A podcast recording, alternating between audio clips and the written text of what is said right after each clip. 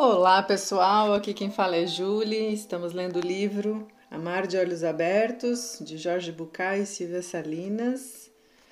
Uma história sobre a arte de viver a dois e o verdadeiro significado do amor. Estamos no capítulo 5, na página 58, um capítulo um pouquinho mais longo. Vamos iniciar para o áudio não ficar tão extenso. É, Roberto chegou em casa por volta da meia-noite. Depois de conversar por duas horas com sua amiga, fora caminhar às margens do rio para pensar. Agora tudo estava mais claro. Adriano havia ajudado muito. Por anos, Roberto achou que tinha superado a história de sua mãe, mas não. O problema estava ali, se não intacto, pelo menos presente. A ideia da criança ferida tomou seus pensamentos. Quantas vezes a criança interior havia esperneado, gritado, chorado, se arrastado, ameaçado e manipulado para conseguir que o outro ficasse a seu lado? Agora era com Cristina, mas de alguma forma tinha feito o mesmo com Carolina, com Marta, com Alice e com todos os seus amigos, de quem exigia uma disponibilidade incondicional. Tal exigência era impossível de ser atendida e acabava os assustando. Sentia-se tranquilo com conseguir expressar em palavras o que lhe acontecia, e isso tornava suas ideias mais claras. Agora se sentia em condições de definir o que estava acontecendo e a partir daí talvez pudesse mudar tudo. Na terapia, havia aprendido a importância de ser capaz de dar nome às coisas. Sempre se lembrava fascinado da sessão na qual divagara sobre o valor cultural de certas palavras e frases. Pensava que as pessoas começam a existir quando são identificadas por seu nome e sobrenome. Porque, do ponto de vista jurídico, alguém não registrado, não nomeado, praticamente não existe. Quão determinante pode ser para nós sermos chamados de certa maneira? Qual seria a carga, perguntava-se, de se chamar piedade, dolores ou amparo? Pensava sobre o peso implícito de ter o nome de, seu, de um irmão, tio ou avô morto, ou suportar o condicionamento de atender pelo menos pelo mesmo nome do pai ou da mãe, que muitas vezes leva à distorção de se ver obrigado a ser o Jorginho, Silvinha ou Serginho, ou aqui no Brasil a gente usa o Júnior, né? José Júnior, Silvio Júnior até que o pai ou a mãe morressem e se pudesse abandonar o diminutivo para ser chamado de Jorge, Silvio ou Sérgio. Denominar é definir, e definir é começar a controlar, pois não é possível ter controle sobre o que não se pode definir nem nominar, pensou Roberto. Alguns adultos, aqui uma citação, alguns adultos podem ser brilhantes em vários aspectos, mas em seus relacionamentos mais íntimos não são mais do que crianças infinitamente carentes que reagem à falta de carinho, de atenção e de reconhecimento, se lembrou. Devia começar a trabalhar a criança ferida dentro dele. Nunca seria capaz de manter um relacionamento se não resolvesse seu medo doentio de ser abandonado. E a única pessoa que pode ouvi-la sou eu mesmo, recordou. Definitivamente tinha que cuidar de si próprio. Quando lido com sua tristeza e com seu mau humor, a criança não reage porque está sob controle. Roberto mal podia acreditar que o motivo de tudo aquilo estar acontecendo era algumas mensagens de uma desconhecida terem cruzado seu caminho por conta de alguma trama inusitada do destino. Com surpresa, viu-se novamente pensando em Laura não devia ser difícil construir uma relação com alguém que entendia tanto do assunto. Laura mostrava tanta liberdade, tanta compreensão, tanta experiência. Era disso que ele precisava: encontrar uma mulher assim. Mas onde elas estavam? Bem, ele sabia onde havia uma, em um computador sob o nome de carlospaul.spacenet.com. Então percebeu que o nome de usuário de Laura era Carlos Paul. Sentiu-se desconfortável pensar que Laura pudesse ser o pseudônimo literário de Carlos, um jornalista de revistas femininas decidido a ganhar algum dinheiro em conluio com um psiquiatra experiente, Fred. Como li como o livro era voltado para o público feminino, Carlos tinha decidido assinar como mulher e por isso inventou Laura. Roberto abriu a pasta de documentos e buscou as mensagens que tinha salvado. Leu rapidamente, procurando as passagens que citassem Carlos. Porque ele sempre tinha que complicar tudo. Uma mensagem enviada por Laura que se apresentava como terapeuta de casais falando de um livro não devia ser nada além do que parecia. Portanto, Laura era Laura e tal Fred era seu amigo. Mas quem seria Carlos? Talvez fosse seu marido ou namorado? Roberto continuou fantasiando. Laura vive com seus dois filhos, um menino e uma menina, em uma grande casa, possivelmente perto do Delta, onde aos sábados e aos domingos vai remar com seu ex-marido e seus filhos. Mas esse não era o problema. Por que estava pensando em Laura em vez de se preocupar com a crise de seu relacionamento com Cristina? Acomodou-se diante do computador e procurou nas mensagens recebidas. Ali estava: aqui vai um e aqui vai dois, que são dois e-mails, né? Olá, Fred. Por que você não me responde? Vamos, deixe de ser preguiçoso. Na verdade, quero sua opinião sobre um paciente que atendo há um ano. Acho que seus problemas têm aspectos importantes para o livro. Faz um ano que o homem se consulta comigo e uma das principais coisas que aconteceu foi perceber que estava apaixonado por outra mulher. Desde então enfrenta o dilema de viver com a amante ou ficar com a esposa e o filho. E ontem me disse algo muito interessante. O que mais o encanta em sua amante é o fato de ela ser imprevisível, de ele nunca saber onde ela está. Pensamos juntos sobre esse paradoxo, que a qualidade da paixão está intimamente relacionada com a possibilidade de que o outro não esteja ali. A surpresa, o que não foi programado. Se isso se transforma em um relacionamento convencional, a paixão naturalmente perde força. Que absurdo unir paixão e casamento. Como escolher entre a família e a paixão? É impossível, principalmente porque, se você escolher a paixão e ficar com a amante, ela logo cairá nas garras da rotina. Ele se contenta com a família, em voltar para casa e estar com a esposa e o filho. Mas a questão se torna mais grave porque, além de não ser apaixonado pela esposa, ele nem sequer gosta de estar com ela, não tem interesse em viajar com ela. Acho que ele guarda um ressentimento que nunca manifestou. Ontem eu falava sobre questões semelhantes com outro casal. O marido ficou muito aliviado ao saber que esse é um problema comum. A mulher, ao contrário, ficou muito irritada. Se, se recusava a admitir que essas coisas acontecem. Acho que a solução é aceitar as coisas como elas são e ver o que se pode fazer, como cada um pode resolver sua própria vida.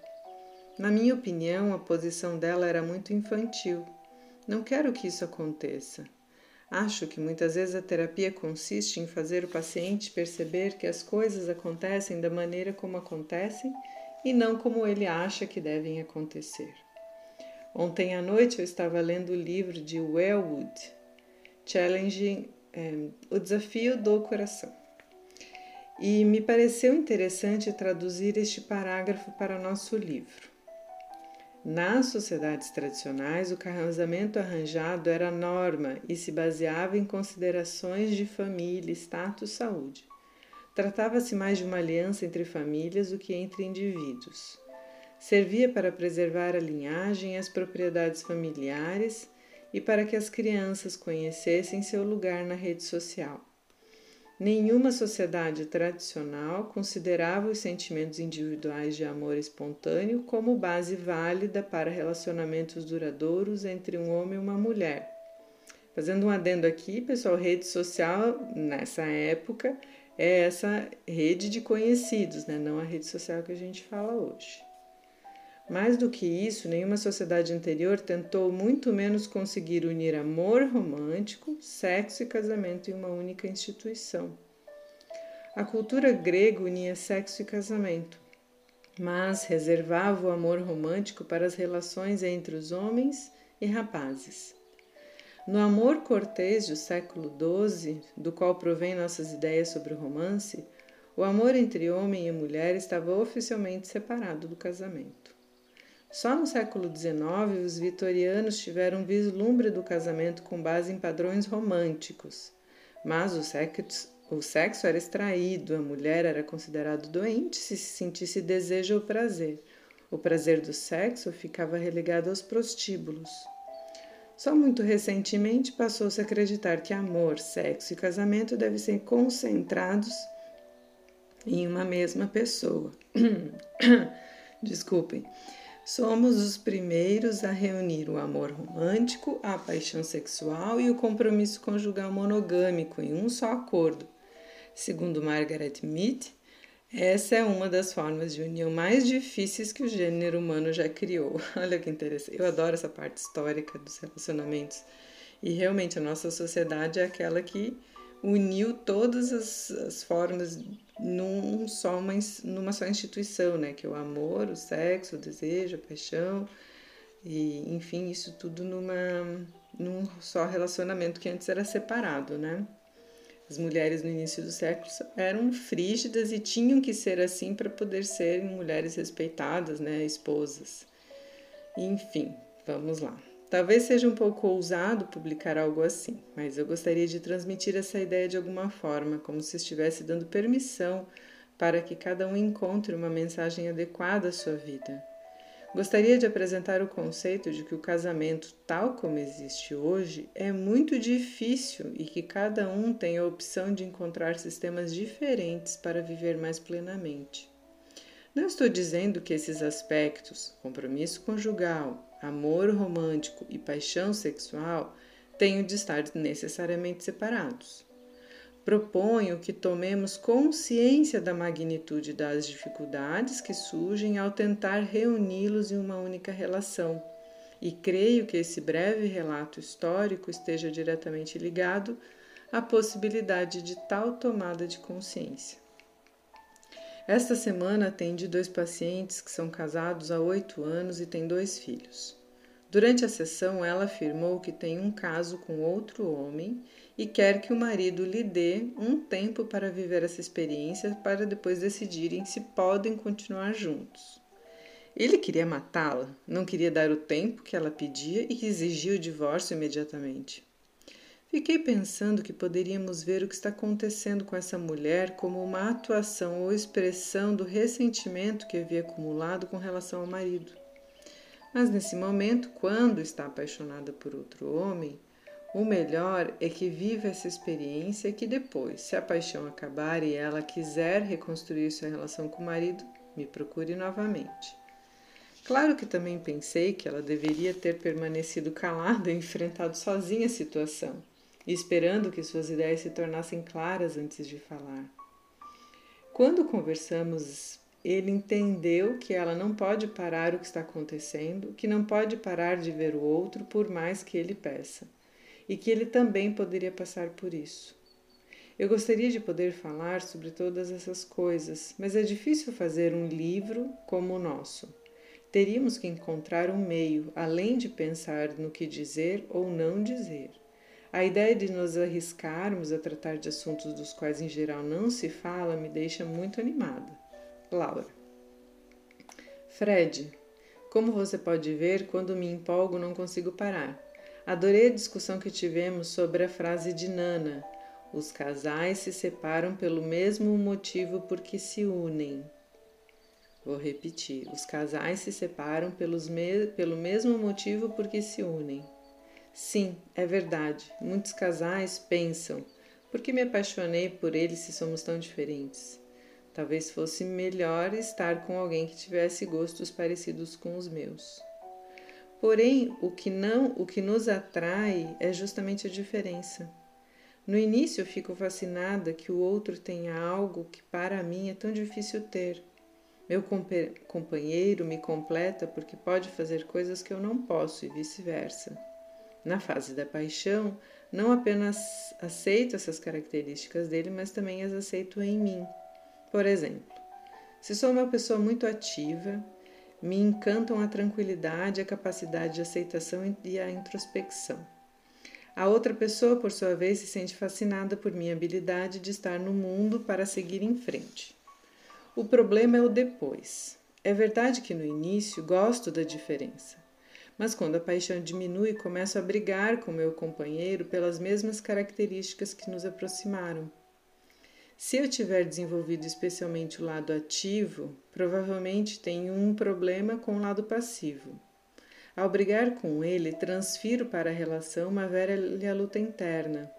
Ao me apaixonar por uma pessoa que se permite ser tão relaxada e calma, de alguma forma me reconcilio com um aspecto de mim mesma que havia negado. Mas, se não o desenvolvo, acabarei brigando com meu companheiro da mesma forma que antes lutava contra esse aspecto renegado. Nestas circunstâncias, o segredo é desenvolver os aspectos que vemos no outro, mas que em nós mesmos são pouco ou nada evoluídos. Um outro exemplo seria: é, me apaixono por alguém que é extremamente organizado e, digamos, eu sou um pouco bagunçada. E aí isso me atrai, porque, poxa, que legal, ele é organizado, assim. Mas chega um momento, quando a paixão acaba, essa atração de a pessoa ser organizada passa a ser um problema. Ah, mas você é organizado demais, não pode ser tão organizado. E aí a, a minha forma bagunçada acaba se chocando, por exemplo, com a, a, a ordem do outro, entende? Então, assim, um exemplo que eu usei não é meu pessoal, porque eu sou uma pessoa organizada, mas eu acho que é um exemplo que me surgiu, assim, que eu escuto bastante em terapia. Voltando aqui. Então, nossa proposta consiste em desenvolver esses aspectos negados, né, ou em conflito, para assim a gente integrar em nós mesmos, nos tornarmos pessoas mais completas, evitando os conflitos internos e externos. O exemplo mais adequado seria vê-lo em nós mesmos, você não acha? Fico fascinada com sua capacidade de expressar as coisas, sua habilidade com as palavras e com as relações. Sou uma pessoa antipática, que sempre se desentende com as formas. Trabalhar com você, Fred, é uma oportunidade para me reconciliar com essa parte em mim e para torná-lo meu professor nesse sentido.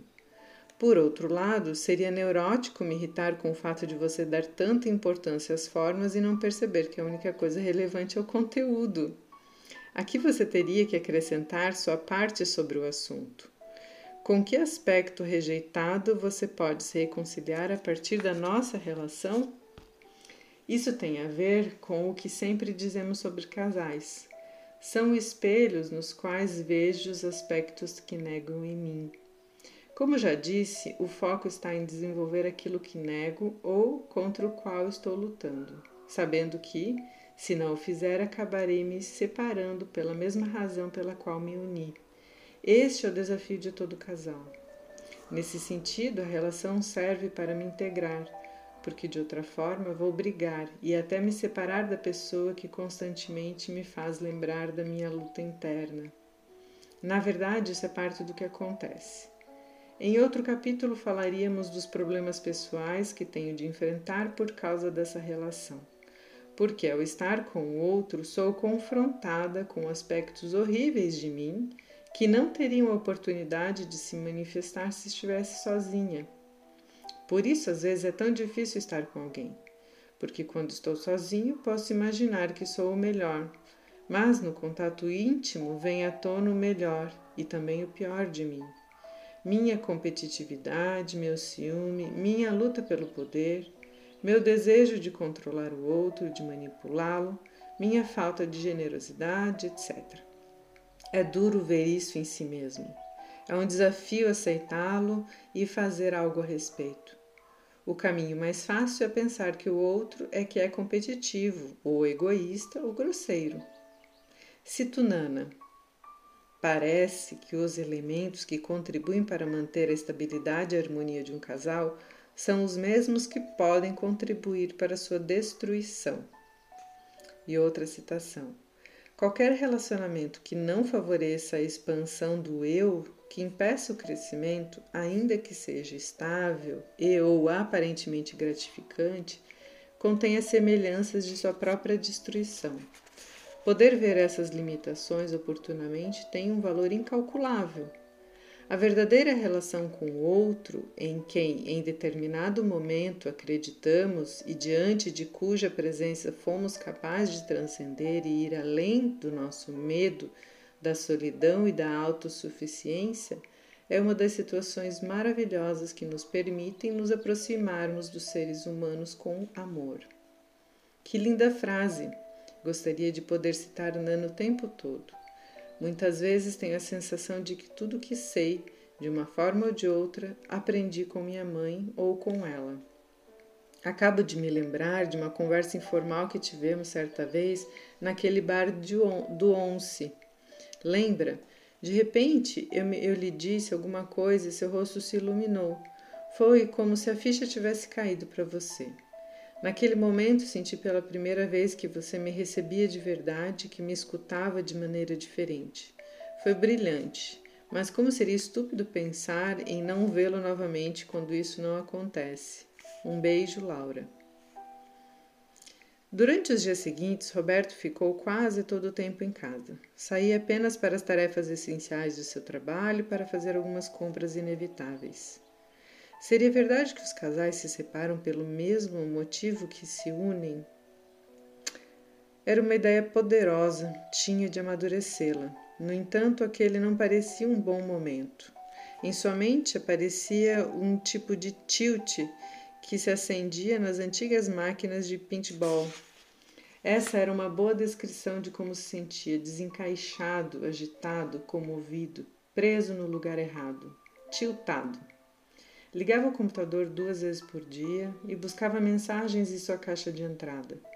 No início fazia isso com displicência, mas à medida que a semana passava, percebeu que se inquietava cada vez mais com a ausência de notícias.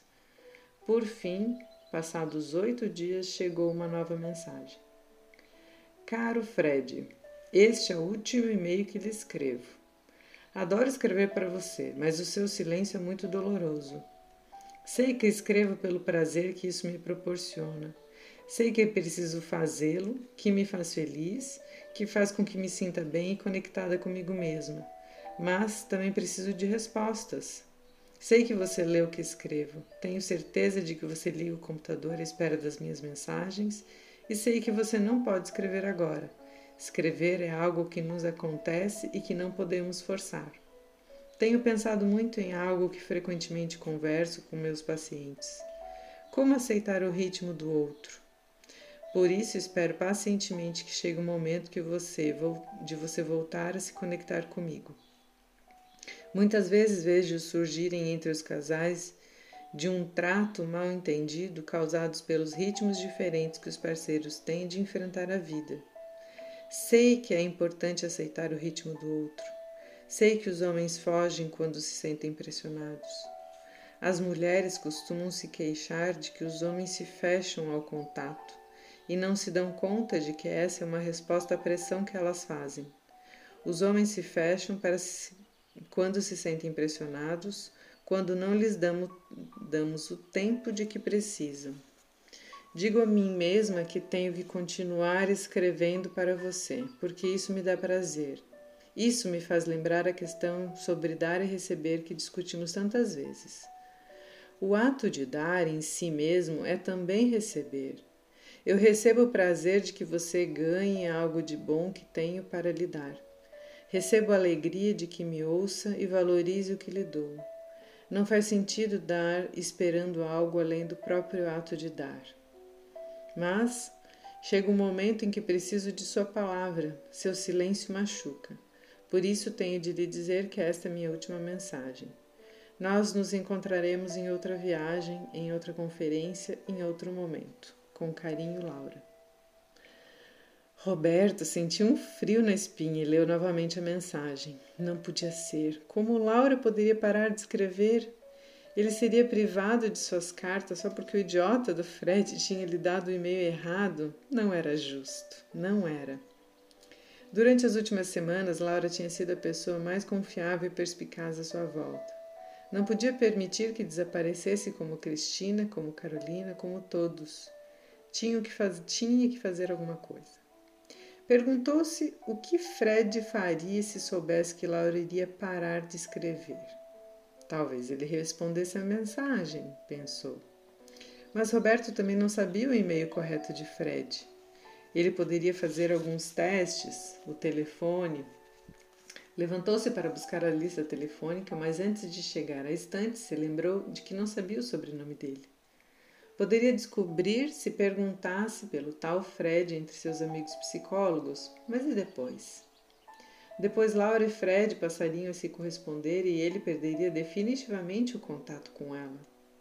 E Roberto não podia abrir mão daquelas mensagens, não agora. Levantou-se da poltrona e começou a dar voltas pelo apartamento. Precisava encontrar uma solução. E se descobrisse o telefone de Laura e a fizesse acreditar que Fred estava fora do país e por isso não respondia? Na verdade, não precisava de seu telefone. Podia fazer isso por e-mail. Laura, ontem à noite Fred me ligou e pediu que lhe avisasse que ele está viajando e que. Não, não. Laura, ontem à noite Fred, um amigo em comum nosso, me ligou. Você já deve saber que ele teve de partir urgentemente. Não, não. Laura, ontem à noite, Fred, nosso amigo comum, me ligou, pediu que lhe enviasse, avisasse que está viajando e lhe pede, por favor, continue a escrever para ele. Quando voltar, ele lhe, explica, lhe hum, lhe explicará tudo. Não, ontem à noite, Fred, nosso amigo comum, me ligou. Não sei se você sabe que ele está fora do país. Conversamos um pouco ele me pediu que lhe dissesse para continuar com o livro e que assim que voltar ele mesmo responderá todas as suas mensagens. Hum, não adiantava. Fred parecia um estúpido. Em qualquer lugar do mundo há computadores. Por que ele pediria um amigo para avisar a Laura em vez de fazer isso pessoalmente? Isso. Por que o próprio Fred não respondia? Por que não? Não havia webcams, nem letra maiúscula, nem remetente. Como Laura poderia descobrir que o pedido de desculpas vinha dele, não de Fred?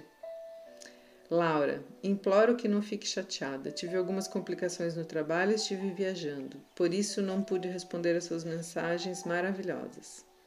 Maravilhosas seriam maravilhosas para Fred?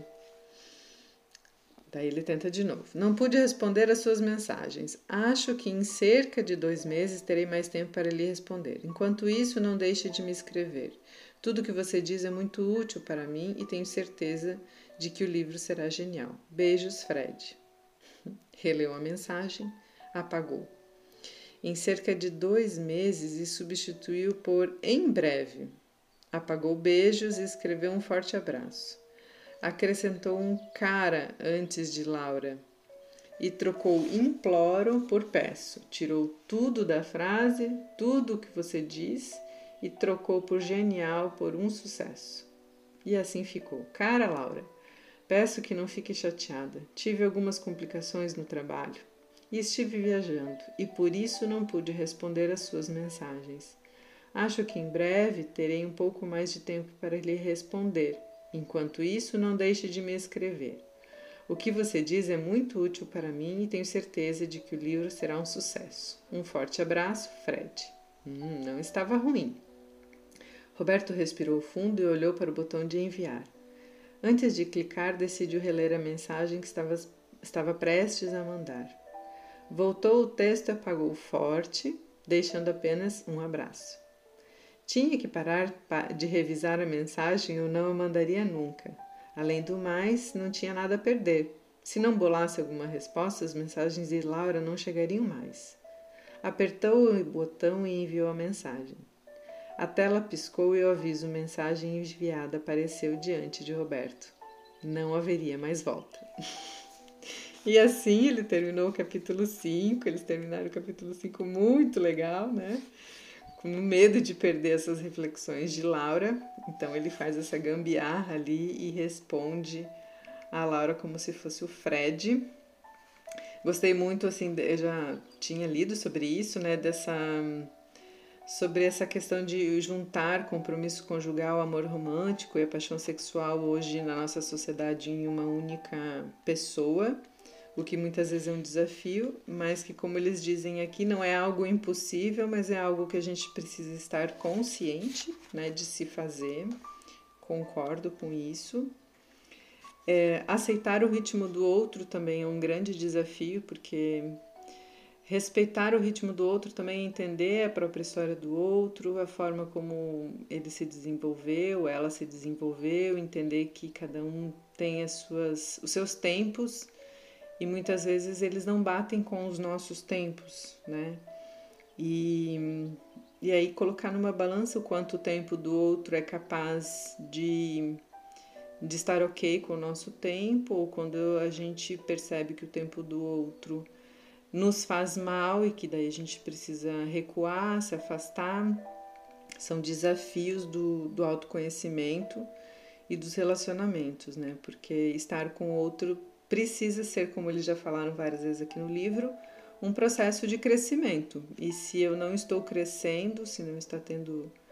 É, se essa balança não está equilibrada, então às vezes é preciso abrir mão dos relacionamentos, né?